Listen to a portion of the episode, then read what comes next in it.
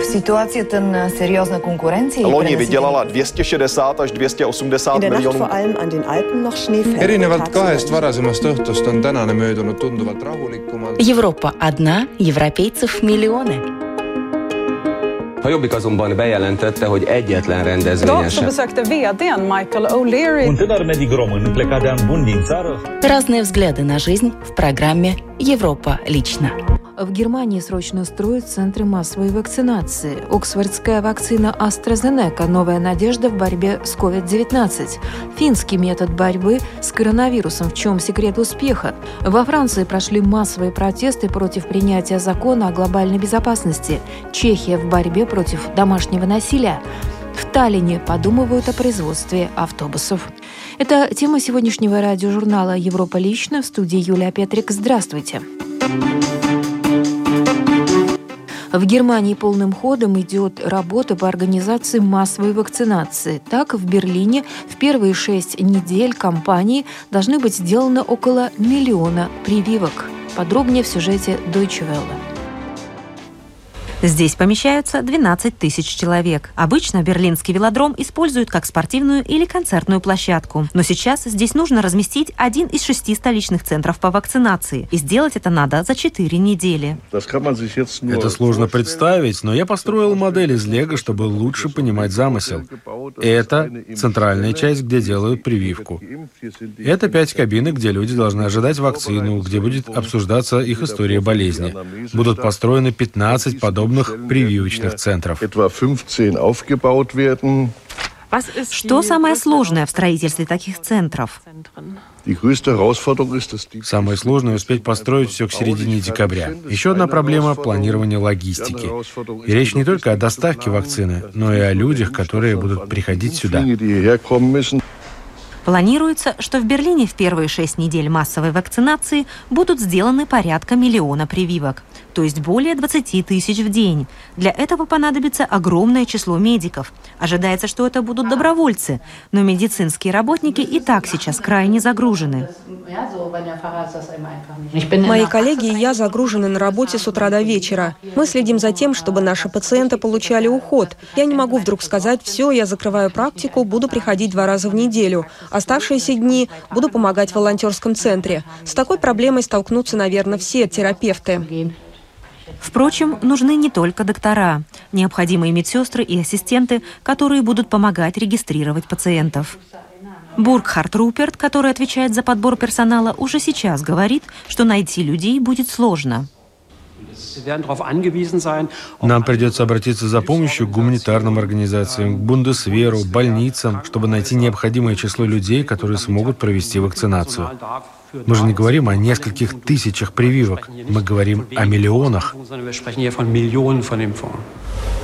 Многие надеются, что такие центры заработают к середине декабря. Но чтобы это произошло, нужно проделать еще много работы.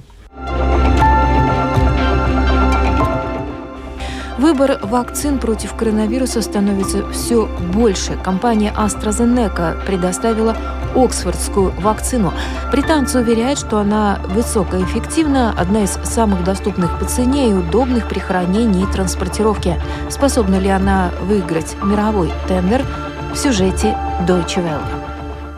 Создатели так называемой Оксфордской вакцины от COVID-19 уверяют, что их препарат недорогой, эффективный и удобен в доставке.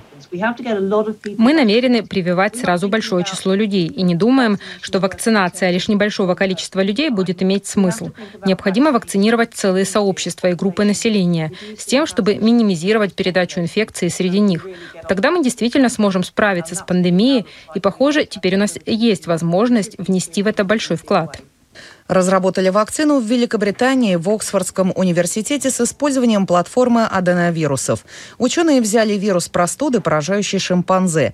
Генетически сконструировали его так, чтобы человеческий организм воспринимал его как вирус, вызывающий COVID-19, и выработали иммунный ответ.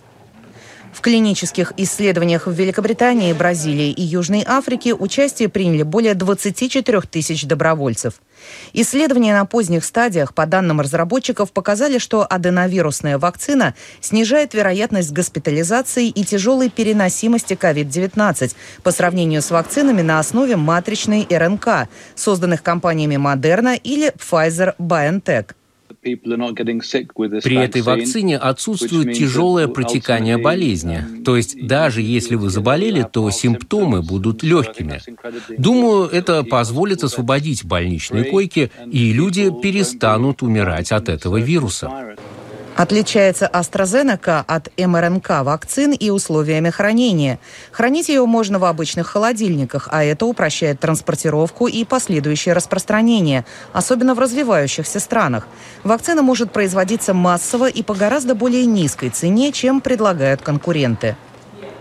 Думаю, это действительно будет массовая вакцина, учитывая ее условия производства и доступность в цене. Вероятно, она будет более доступной, чем большинство аналогов в странах с низким и средним уровнем доходов.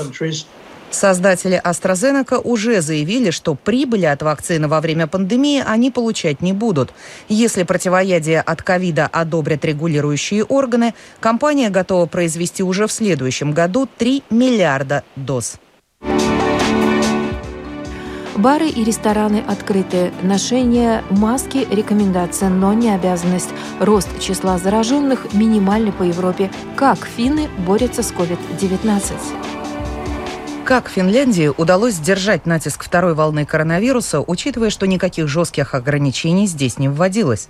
Маски носить рекомендуют, но во многих местах вовсе не требуют. Все магазины открыты, рестораны и бары тоже. Ограничения коснулись лишь алкоголя. Заказывать его можно только до 23.00.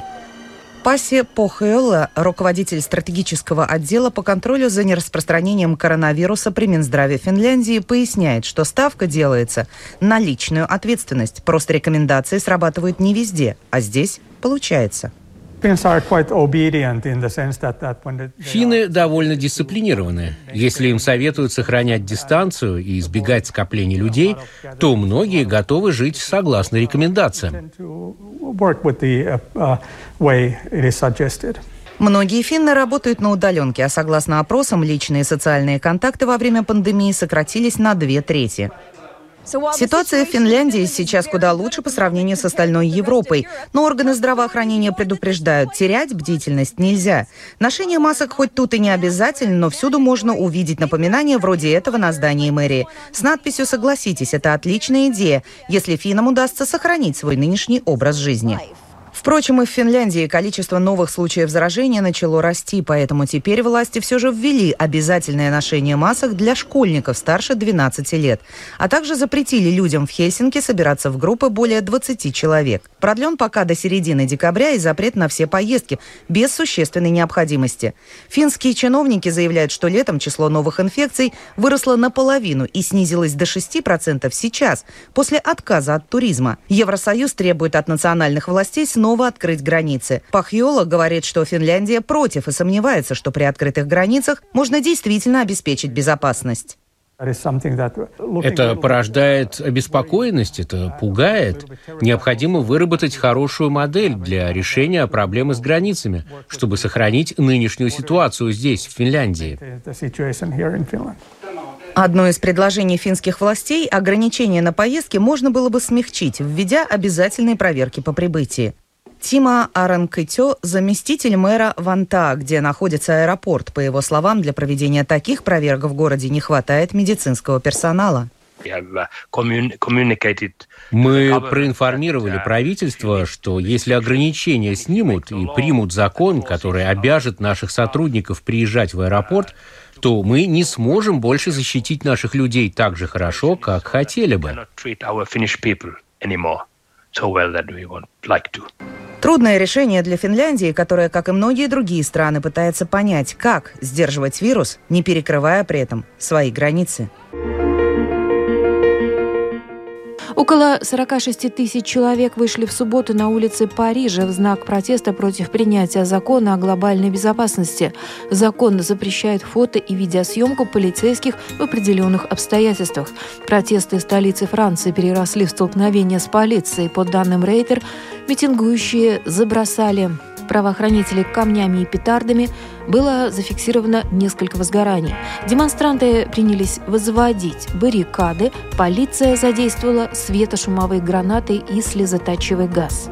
Акции протеста прошли и в других городах Франции. Организаторы протестов утверждают, что по всей стране на улицы вышли полмиллиона человек началом эпидемии COVID-19 и введением карантина увеличилось количество случаев домашнего насилия в отношении женщин в некоторых странах пятикратно. Об этом говорится в отчете ООН, опубликованном по случаю Международного дня борьбы с насилием в отношении женщин. Политики всего мира прокомментировали ситуацию, и Чехия не осталась в стороне.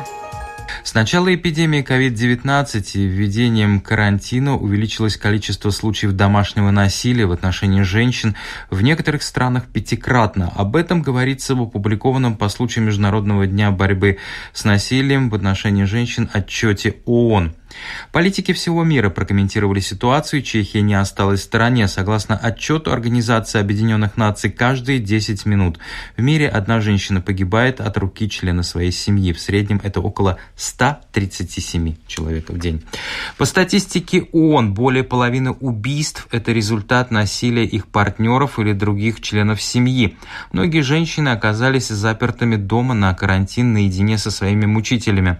Как отмечает Бланка Нывлова из Социологического института Академии наук Чешской Республики, в Чехии в период локдауна ситуация также изменилась к худшему. Э, По данным социальных центров и некоммерческих организаций, в период карантина количество обращений за помощью выросло на 30-40%.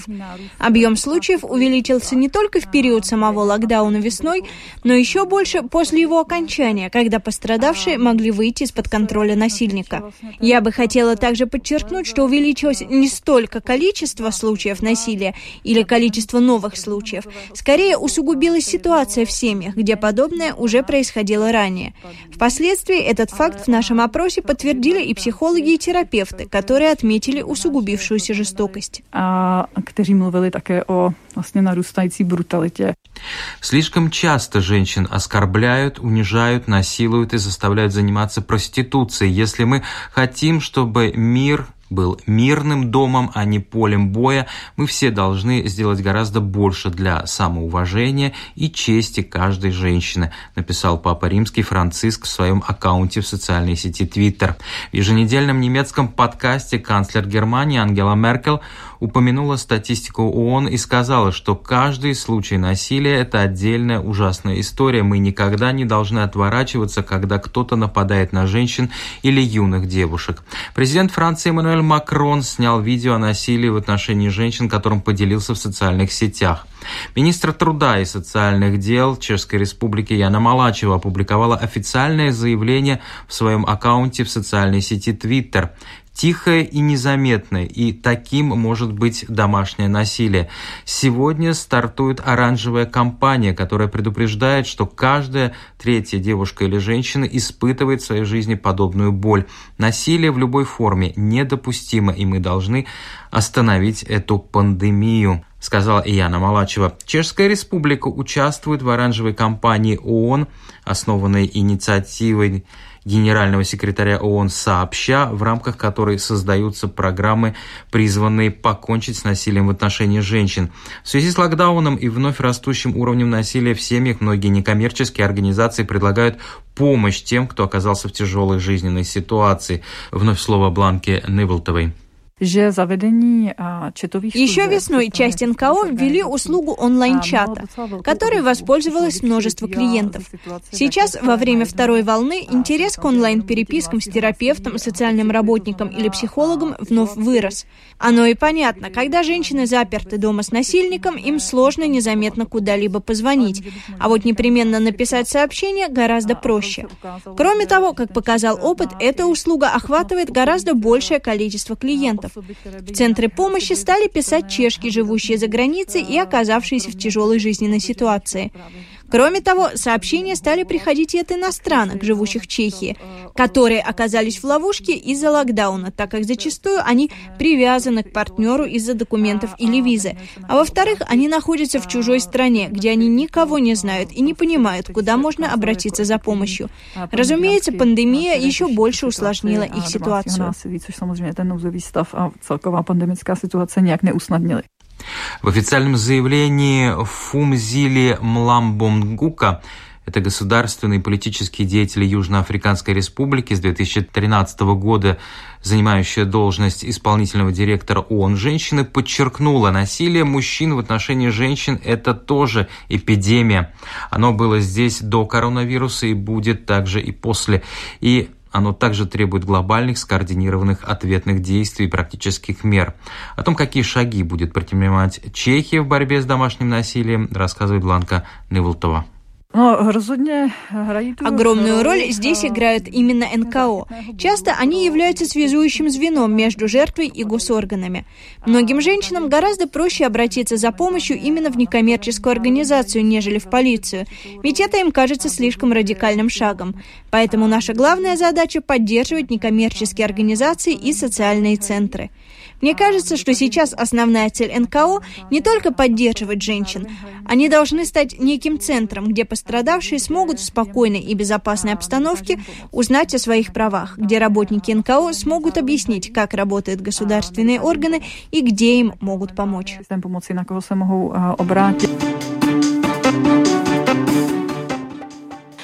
Таллине подумывают о производстве собственных автобусов на муниципальном предприятии. При этом э, производство серийным делать не планируется. Подробнее в сюжете эстонской общественной телерадиокомпании. Сейчас по улицам столицы в основном разъезжают автобусы польского производства «Соларис». Но, возможно, уже в скором времени на дороге выйдут автобусы, сделанные у нас, в Эстонии. Предприятие «Таллинский общественный транспорт» уже приблизилось к этому.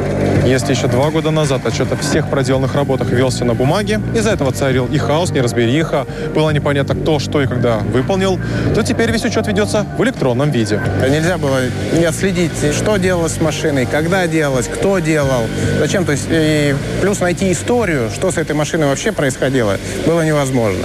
И у нас где-то полгода заняло времени, чтобы все это э, систематизировать. Как итог, выяснилось, что у предприятия имеется огромный нереализованный потенциал.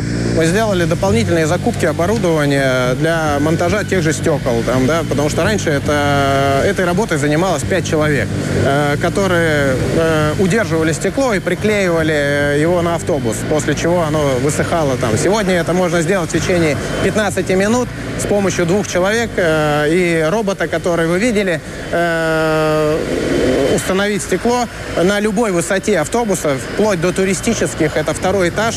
Когда мастерская стала выполнять свою функцию в полном объеме, стало очевидно, что производственных мощностей хватает, чтобы построить автобус с нуля, и было решено опробовать свои силы. Был найден почти полностью сгнивший ЛиАЗ-158. Этот автобус был в ужасном состоянии, и снять с него получилось лишь крышку радиатора и багажника. ЛиАЗ был распилен на трафареты, чтобы создать аналогичный корпус. Колесную базу позволили заимствовали у грузовика Mercedes-Benz того, чтобы сделать копию, на сегодняшний день вот она выглядит пока еще так. То есть у нас на это время заняло пока три месяца, э, чтобы построить. Э, для упрощения мы взяли э, шасси разбитого грузовика, которое полностью, это был Mercedes Atega, который по своим характеристикам и длине межосевому расстоянию между мостами точно повторяет размеры автобуса ЛиАЗ. По итогу автобус будет больше походить на лимузин. За водителем появится стена, которую при желании можно будет поднимать, чтобы отгородить 9 пассажиров от самого водителя. Но это лишь проба пера в планах у предприятия запустить пусть и не серийное, но собственное производство автобусов. Производить все компоненты для этого не обязательно. Можно взять имеющиеся моторы, сцепления и так далее. Ведь даже если посмотреть на многих гигантов автопрома, то можно увидеть, что во французском Citroën может стоять мотор Toyota. В целом, как признается технический директор Андрей Гришкун, построить автобус несложно. Это своего рода конструктор, основная проблема кроется в проекте. Ведь сначала автобус нужно спроектировать. Мы будем привлекать институты, Талтех, э, Таллина Кыргамтехника Коль к созданию проекта автобуса, где нужна реальная инженерная идея, мысль, да, то есть, чтобы построить его с нуля. Э, так как, в принципе, весь мир развивается сегодня автобусы на электроходу и идем в ту сторону, то у нас уже идет идея, скажем, да, если и будем производить автобус, запускаем, то именно с внедрением электротранспорта. На предприятии считают, что если запустить производство своих автобусов, то можно будет не только создать что-то новое, но и существенно сэкономить на модернизации таллинского общественного транспорта. Ведь в таком случае не придется платить наценку производителя. Но пока это только планы, а копия Лиаза продолжает строиться. Потребуется еще три месяца, чтобы облицевать кузов, создать интерьер салона и навести лоск. Этот автобус на рейсовую линию не выйдет. В будущем его планируют сдавать в аренду, например, как свадебное авто. И на этом программа «Европа лично» сегодня подошла к своему завершению. В передаче были использованы материалы медиахолдинга Deutsche Welle, радио Прага International и эстонской общественной телерадиокомпании. В студии была Юлия Петрик. Встретимся на будущей неделе с новыми событиями.